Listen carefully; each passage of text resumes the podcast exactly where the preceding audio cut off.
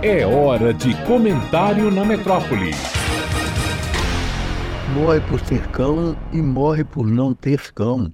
Dona Edith definia assim uma situação na qual, qualquer que fosse o estado dos objetos em questão, nada mudaria.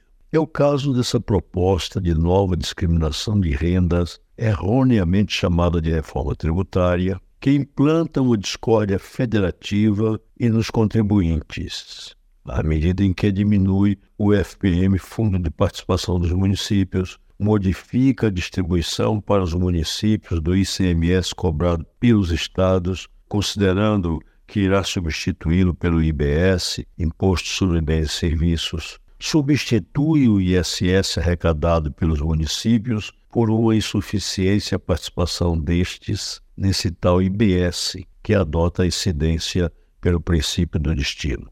A nova discriminação de rendas altera o imposto sobre veículos automotores para tributar veículos aquáticos e aéreos, as plataformas que se locomovem na água por meios próprios, mediante percentuais diferenciados, em razão do imposto ambiental do veículo. Bonito jogo de palavras apenas. Altera o imposto sobre heranças, em razão do valor da transmissão adotando progressividade semelhante à do IPTU e, quanto a este imposto, autoriza o absurdo de um município estabelecer por decreto do prefeito a nova base sobre a qual se fará o seu cálculo, a fim de que as administrações das cidades alcancem um potencial arrecadatório de imóveis de alta valorização, assim considerados pelos funcionários da administração fazendária.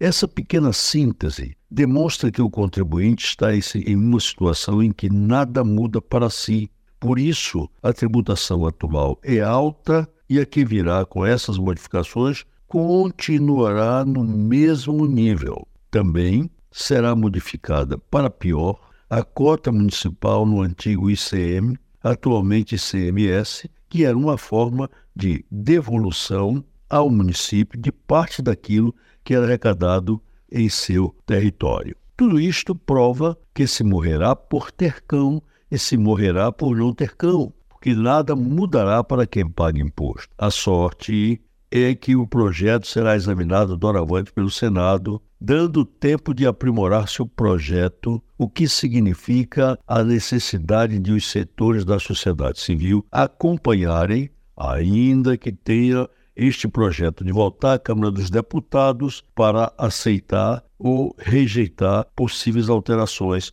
feitas pelos senadores. Esses comentários feitos aqui têm o propósito de despertar a necessidade de participação de todas as pessoas na necessária discussão sobre o assunto que todas as pessoas, sem exceção, pagam impostos e querem uma verdadeira reforma tributária. Edivaldo Brito para a Rádio Metrópole.